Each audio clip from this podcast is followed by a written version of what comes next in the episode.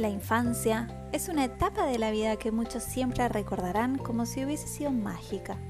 Incluso en la adultez recurrirán a ella como su lugar feliz. Pero esto no es casualidad.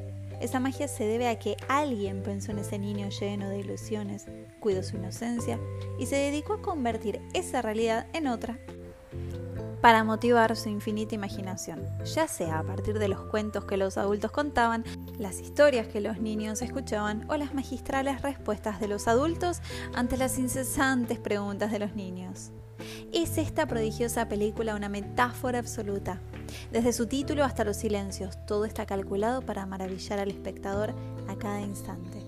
Es el gran pez ilusión y espejismo pero también es un juego de luces y de sombras, un colosal juego de antítesis desborda la película.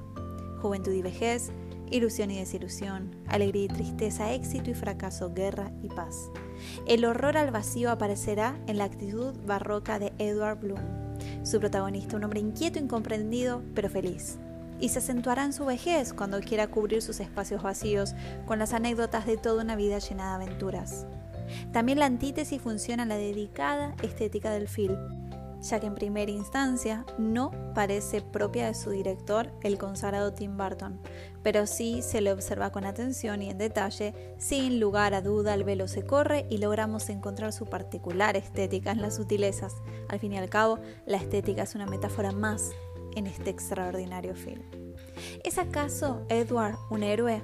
Sí, lo fue para su hijo Billy durante toda su infancia, y esta figura se construyó a partir de las anécdotas que Edward supo contar de manera magistral gracias a la narración oral.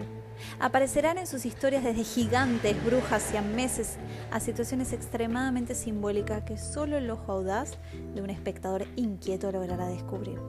También los lugares, las costumbres de las personas con las que Edward comparte algún momento de su vida y todo lo que deja en ellas descubriremos de a poco que no solo Edward fue un héroe para su hijo, sino para todos aquellos que tuvieron la suerte de conocerlo. Pero los años han pasado, las rosas se han marchitado, todo lo que brillaba está opaco y las sombras afloran. Billy ahora es un adulto y desde hace tiempo que se ha distanciado de su padre, al sentir que su padre constantemente está inmerso en su mundo de fantasía y en cada reencuentro confirma su teoría, al verlo contar las mismas historias una y otra vez. Esas historias que antes los acercaban, ahora los alejan. Ahora es un hombre y necesita un padre que deje de responderle con recuerdos. Él necesita que le responda con hechos reales y no con ilusiones. Pero su papá no modifica su conducta, lo cual confunde a su hijo, que llega al extremo de desconfiar de su propio padre. ¿Es acaso algo de todo lo que le contó cierto?